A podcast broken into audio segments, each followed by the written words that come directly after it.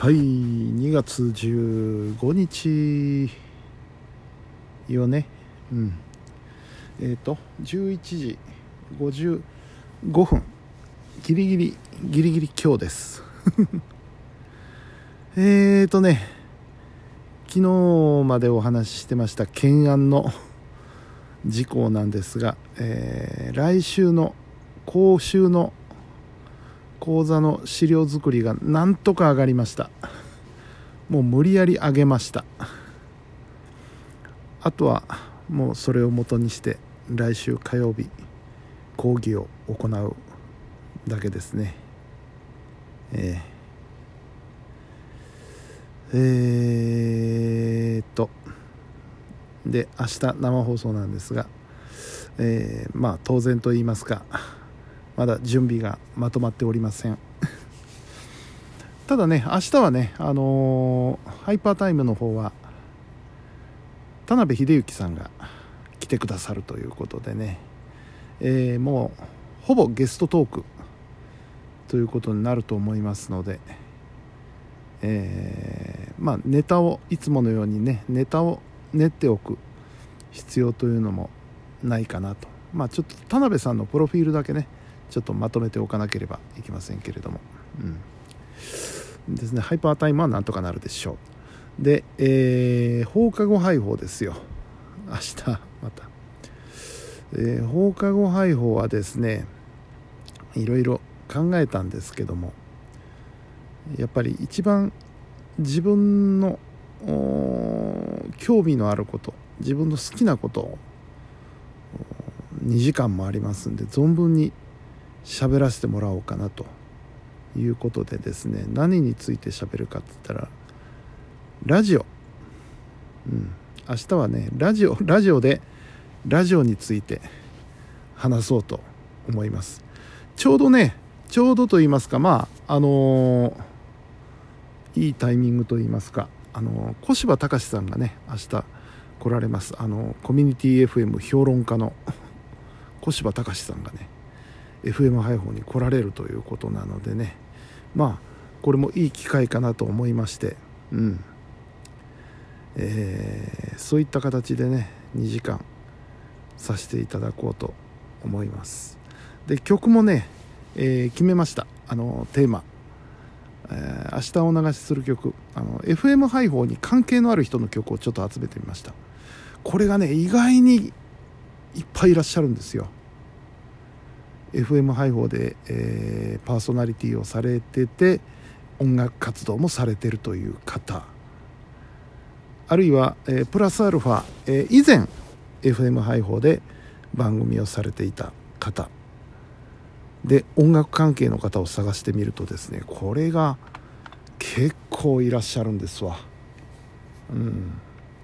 なのでねそういった方々のえー、曲をね明日は集めて特集してお流ししよう、うん、やっぱりねあのー、まあおかげさまで、えー、自分の番組も持たせていただくようになりまして、えー、好きなことを喋らせてもらってるんですけどもやっぱりね僕個人のまあえー、希望といいますかね、えー、考えとしてはあのー、FM ハイホーという局全体を盛り上げたいんですよ。その自分の番組だけ、えー、リスナーが増えればいいというもんではなくてねハイホーという局全体を盛り上げたいので一度ね局と相談したこともあるんですけどもあのー番宣番組を作りましょうよと。うん。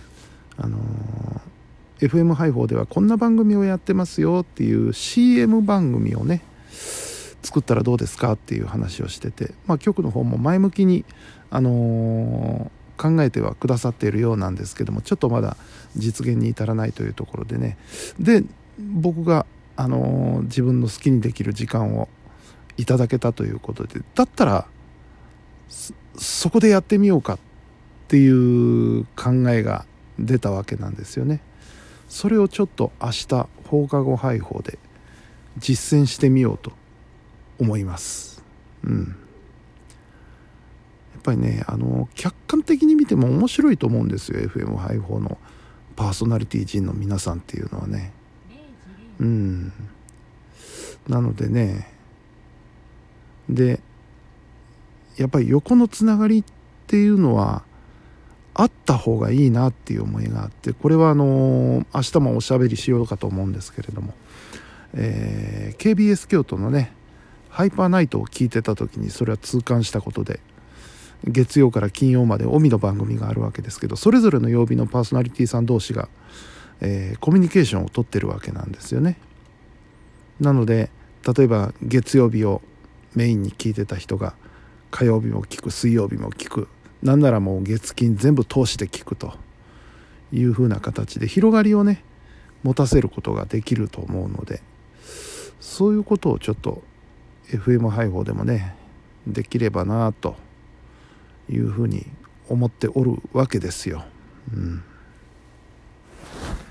というわけでね明日は30分プラス2時間。頑張りますよ。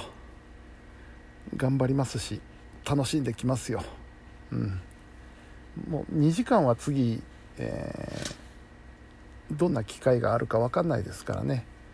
あのちなみに来週も出ますけど来週はあの徳丸さんも師匠もいらっしゃるでしょうから。ね。もう全く一人で好き勝手できるのは多分明日だけだと思うので。いろいろちょっと思ってたことをやってみようと思います。はい。そんな感じですね。であとうんえー、明日のゲストのね田辺秀幸さん。うん。えー、まあ明日明日のお休みトークで喋ればいいことなんですけど。あのまあどこで出会ったかっていう話なんですがまあおそらくこれ、えー、聞いてる人はほとんどいないだろうと。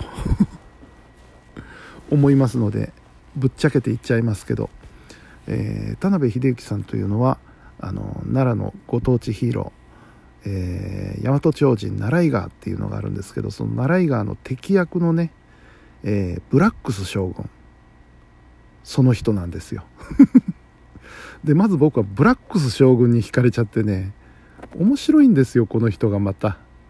うん。悪役なんだけど。悪役なんだけどあのナイガーなんかよりはよっぽど人情味のあるキャラクターなのでね。僕はこっちの方が好きだなと思って。何かしらこうイベントがあるとねあの子供たちに混じって。見に行ったりとかね。やってましたんですよ。うん、である日テレビ見てたらあの、そのブラックス将軍がねあのー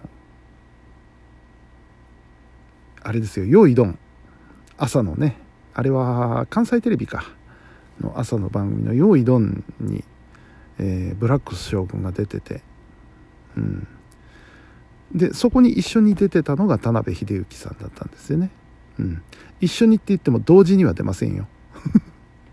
入れ替わりでね田辺さんも出てて。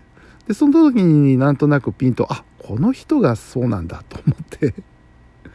で田辺さんにも注目するようになって、えー、YouTube なんかをね検索したりしてみたんですけどもお歌を歌われててそれがすっごいいい歌なんですよ。うん、あすげえなこの人と思って。そうかこういう人がブラックス将軍やってるんだと思って。でそれ以来ね、えー、ブラックス将軍のイベントとか田辺秀幸さんのイベントとか足を運ぶようになったんですけどもそんなそんなある日、えー、これは去年ですね。去年の話なんですけども、えー、奈良にね、えー、ミナーラという商業施設ちょっと大きい商業施設がありましてその中にキット R 工房っていうプリントショップができたんですよね。でそこで、えー、そこに田辺秀幸さんの事務所が入ったっていうことを聞きましてね。で田辺さんもそのキットある工房の店頭に立ってらっしゃるっていうことなのでお行ってみようと思って行ってみたんですよ。でそこで初めて、まあ、田辺さんとしっかり、まあ、田辺秀幸さんとして しっかりおしゃべりをさせてもらってブラックス将軍とかはあのしょっちゅう喋ってたんですけどね。うん。でそのキットアル工房っていうお店がねあの T シャツとかジャンパーとかあのいろんな布製品にプリントをしてくれるっていう店でね。でしかも聞いたら結構お安くてですね。あの去年僕2枚ほどあの T シャツをオリジナルの T シャツを作ってもらいましてね。あと親父もねあのなんか盆踊りをやるからっつってハッピーをね欲しいんだけどって言ったら「ああじゃあこんな店があるよ」って言って紹介してそこでハッピーを20着ぐらい作ってもらったりして。うん。あのそんなご縁もあったりしてねでまあそんな話の中で今回、えー、僕が自分で番組を持つことになったので出てくださるということになりまして明日のゲスト出演というねこういう流れになったわけでございます。ということで明日非常に楽しみです。いろいろ楽しみがあります明日は。はい。というわけで今日は明日に向けて寝ます。はい。明日起きたら準備まとめないといけないですしね。はい。えー、本日も皆さんお疲れ様でした。それではおやすみなさい。